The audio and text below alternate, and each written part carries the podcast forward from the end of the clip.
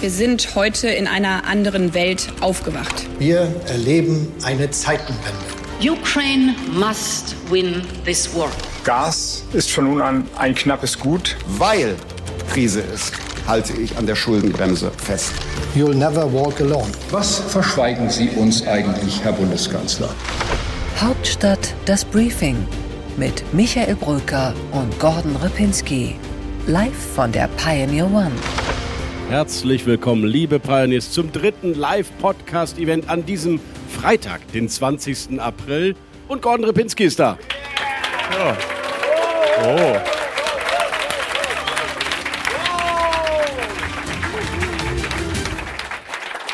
Sehr schön. Lieber Michael, liebe Zuhörerinnen und Zuhörer an den Empfangsgeräten draußen, herzlich willkommen auch von meiner Seite. Schön, dass Sie dabei sind. Schön, dass Sie hier auf der Pioneer One dabei sind. Und heute, am Freitag, stehen wir kurz vorm Bundesparteitag deiner liebsten liberalen Partei. Eine Herzensangelegenheit. Michael, das Wochenende. Was könnte es Schönes geben? Ich habe alle Termine zu Hause frühzeitig abgesagt und habe gesagt, nein, liebe Familie, ich muss nach Berlin Mitte, denn die FDP trifft sich zum Bundesparteitag. Und das ist ein so wichtiges Event. Weißt du warum eigentlich in diesem Land? Weil es fehlt an Liberalismus. Jetzt kann man diskutieren, ob die FDP dafür die richtige Partei ist, um den Liberalismus in der Gesellschaft und so weiter. Aber es fehlt wirklich an Liberalismus. In deinem Denken ja übrigens auch, Gordon. Das stimmt. Ich finde es super, dass du mich wieder mit reinholst in die Diskussion. Ansonsten hättest du das Thema Liberalismus einfach auch mit dir selbst diskutieren können. Wie so gerne hier bei The Pioneer. Aber tatsächlich ist die Frage, kann die FDP das eigentlich noch erfüllen? Ich glaube ja, mit der Wahlrechtsreform, mit der Beschränkung des Bundestages hat sie eigentlich einen richtigen Schritt getan. Jetzt müsste sich die FDP nur noch durchringen dazu, vielleicht auch noch die eine oder andere Spitzenbeamtenstelle äh, zu kürzen und sich vielleicht auch in der Bundesregierung durchzuringen, weniger parlamentarische Staatssekretäre zu haben. Das wäre mal wirklich liberal. Ach guck mal, jetzt hast du doch noch was gefunden. Also ich freue mich, dass wir heute mit einer FDP-Bundestagsabgeordneten unter anderem darüber reden, werden, warum Menschen wie du den politischen Liberalismus immer noch nicht verstanden haben. Wir freuen uns nachher auf Katja Adler. Sonderapplaus bitte jetzt an dieser Stelle.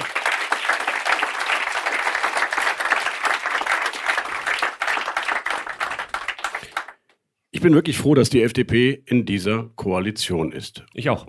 Und ich meine nicht die E-Fuels.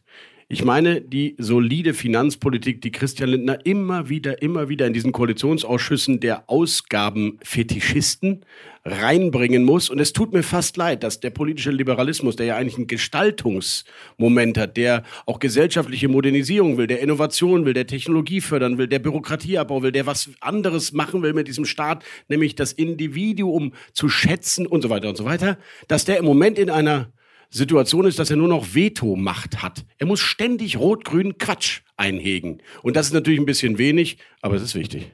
Ja, aber es gäbe auch wunderbare andere Gelegenheiten, wie man Liberalismus in der Politik leben könnte. Zum Beispiel im Finanzministerium, indem man an die X Subventionen mal herangehen würde, äh, die das Steuersystem verkomplizieren. Das könnte man problemlos machen. Übrigens sogar wahrscheinlich auf einer Arbeitsebene. Macht Christian Lindner aber natürlich auch nicht. Stattdessen äh, fokussiert sich die Partei darauf, eine Autofahrerpartei zu sein. Und das ist mir einfach zu wenig. Das verstehe ich nicht. Äh, Schuldenbremse, jawohl. Ich habe eben gerade gesagt, was ich auch beim Bürokratieabbau schätze. Ich finde auch beim Planungsbeschleunigungsgesetz oder den äh, Vorschlägen dafür lag die FDP in vielen Punkten richtig. Aber was ich nicht verstehe, ist dieses Blockieren von Klimaschutzmaßnahmen im Verkehrssektor insgesamt und dieses Durchkämpfen von E-Fuels, wo man selbst von Liberalen auf europäischer Ebene, Frau Adler wird's wissen, äh, selbst auf die Nase bekommt. Einspruch, euer Ehren. Dieses ewige Etikett, wir müssen mal raus aus diesem Schubladen denken, die FDP ist nur eine Autofahrerpartei, halte ich wirklich für Quatsch. Ja, die E-Fuels scheinen nur eine Minderheit der Experten für realistisch zu erachten, aber selbst wenn es nur einen einzigen Experten in diesem freiheitlichen Land gibt, der sagt, die E-Fuels sind der Gamechanger für Schiffe, Lkw, vielleicht sogar Autos, was weiß ich, dann möchte ich, dass dieser Wissenschaftler hier in diesem Land frei an E-Fuels forschen, arbeiten darf und vielleicht sogar eine praktische Anwendung bekommt. Ich will einfach nicht, dass man ihm aus dem grünen Wirtschaftsministerium vorsagt, dass er diese Technologie bitte auf gar keinen Fall weiter nutzen soll, denn Patrick Reichen und die grünen Apologeten der Energiewende im Ministerium wissen es schon besser, dass E-Fuels auf gar keinen Fall eine Chance hat. Ich will in so einem Land gar nicht leben, selbst wenn E-Fuels totaler Quatsch ist. Ich möchte, dass man es machen darf. Ist eine populäre äh, Position. Hast ja auch deinen Applaus bekommen. Hast du dir auch verdient, finde ich, heute an dem Tag. Populär Absolut. Heißt bin- auch manchmal mich- einfach richtig. Ich freue mich ja auch für dich. Ich finde nur, dass wir in Deutschland hier ein Problem haben, das spüren wir heute. Wir haben viel zu lange auf den Verbrenner gesetzt. Wir haben immer wieder geglaubt, der Verbrenner wird sich neu erfinden. Der Verbrenner, wir sind doch so toll. Der Verbrenner, die ganzen Zulieferer. Und jetzt stehen wir auf einmal da. Tesla hat uns mit Schwung überholt. Wir müssen uns unheimlich viel Mühe geben, um in der Elektromobilität überhaupt die Weltspitze wieder erreichen zu können. Und ich glaube, dass dieser Fehler im Denken sich bis in diese Entscheidung um die E-Fuels fortgesetzt hat. Am wenigsten geht es um Forschung, das weißt du. Am meisten geht es um große, brummende Autos in diesem Fall. Und das finde ich ist die falsche Politik. Wenn es wirklich so wäre. Ja, du hast auch deinen einen Menschen mitgebracht aus deinem Berlin-Kreuzberg, der applaudiert. Danke. Danke. Schön, dass Sie da sind, Herr Repinski. Kommen Sie. Nein, nein. Gordon, Nee, ich, ich arbeite trotzdem gerne hier mit dir. Das Gordon- ist einfach, ist einfach Gordon schön. ich bin ja bereit, äh, bereit Was ist da anzuerkennen. los? Was ist da los? Das, das können jetzt unsere Zuhörerinnen und Zuhörer da draußen nicht hören. Gordon Repinski wurde gerade von Anne Hufnagel persönlich Das ist ein bisschen hübscher gemacht, Wenn wollte ich wüssten- gerade Wenn sagen. Sie wüssten, wie oft ich schon den Kragen von Michael Brücker wieder reingepittelt habe, bevor er Das zu stimmt. Markus Lanz gegangen ist. Das stimmt. Das stimmt. Anne, du hast mich aber jetzt rausgebracht. Ich wollte eigentlich Gordon gerade mit einer Phalanx von klugen Argumenten auseinandernehmen und jetzt hast du mich völlig rausgebracht aus dem Konzept. Nein, also Gordon, was wollte ich eigentlich sagen? Ja, das Die- fragen wir uns Nein, oft hier bei wir- The Pioneer. De- Deine Brummi-These, die verstehe ich ja, ist eine schöne Taz-Schlagzeile, kann man bringen, ist aber wirklich Quatsch.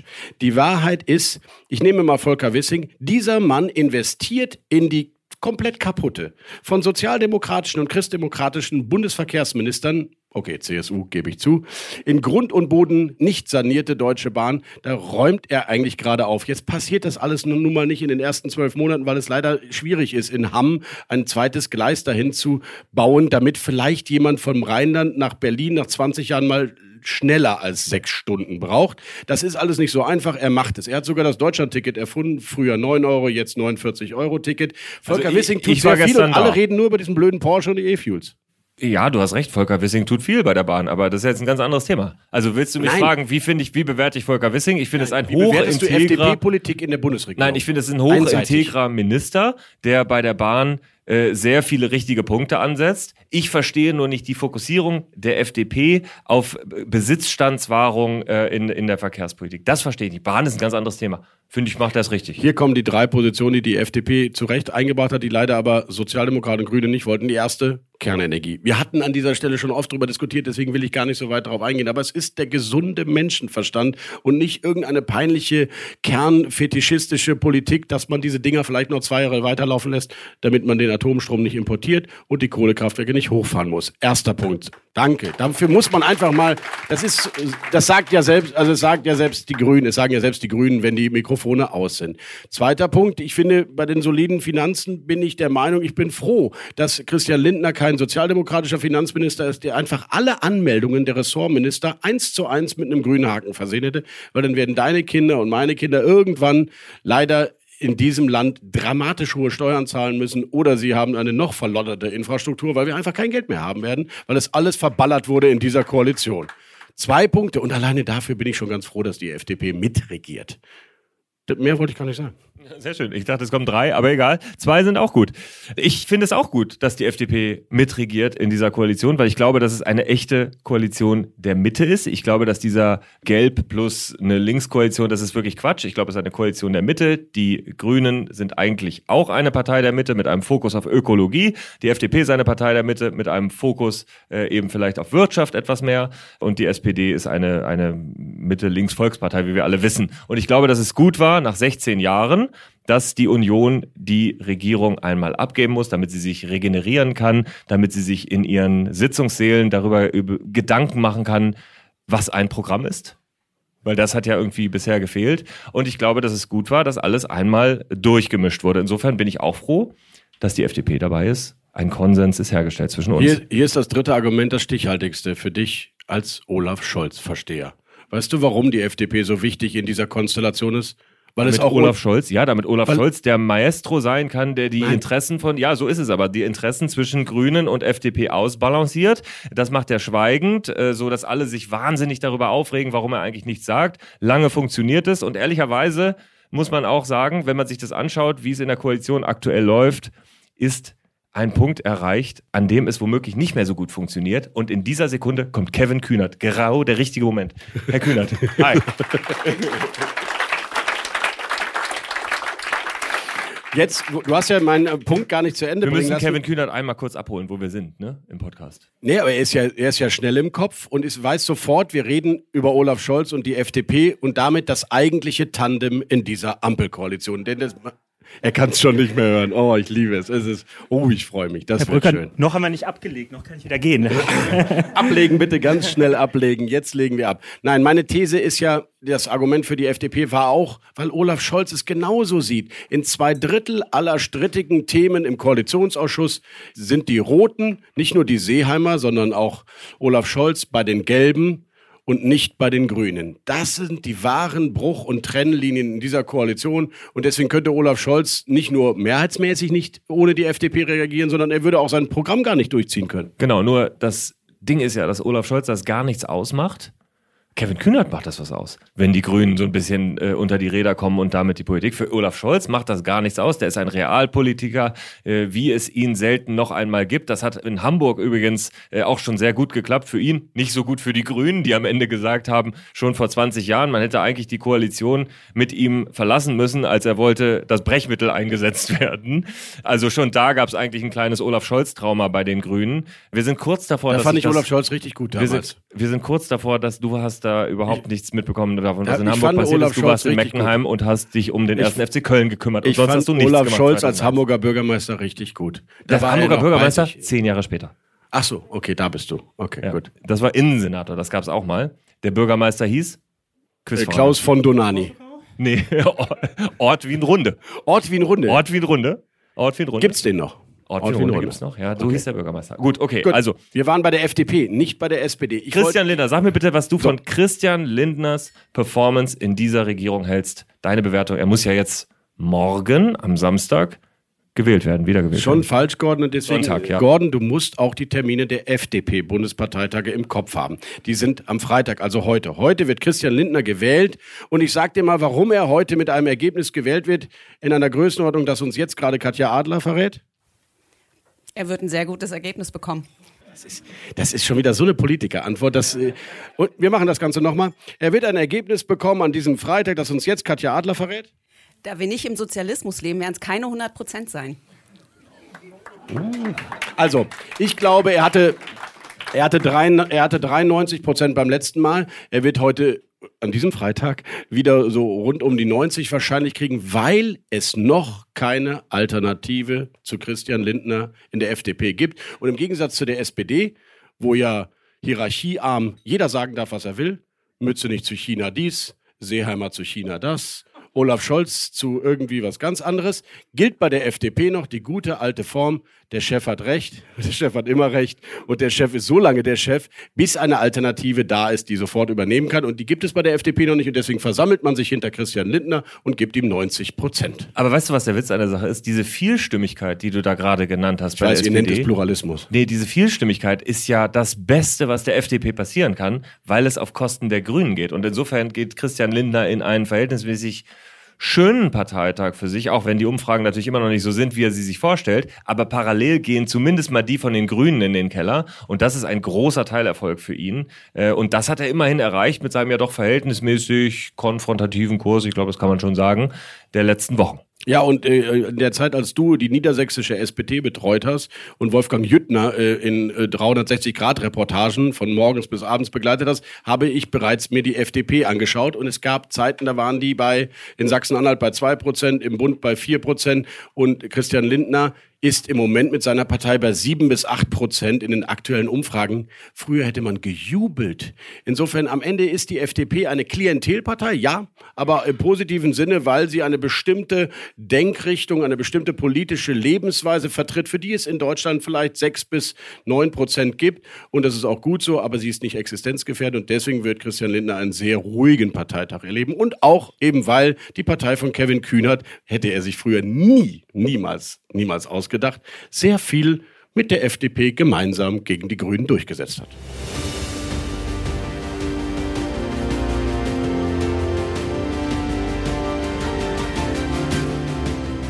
Unsere weiteren Themen heute. Im Deep Dive reden wir über die einstigen engsten Freunde der deutschen Politik, Rote und Grüne, und warum sie es heute nicht mehr sind. Im Interview der Woche Kevin Kühnert, Generalsekretär der SPD, zur Frage, was eigentlich mit äh, SPD und Grünen los ist und ob das nochmal so richtig zusammenwächst.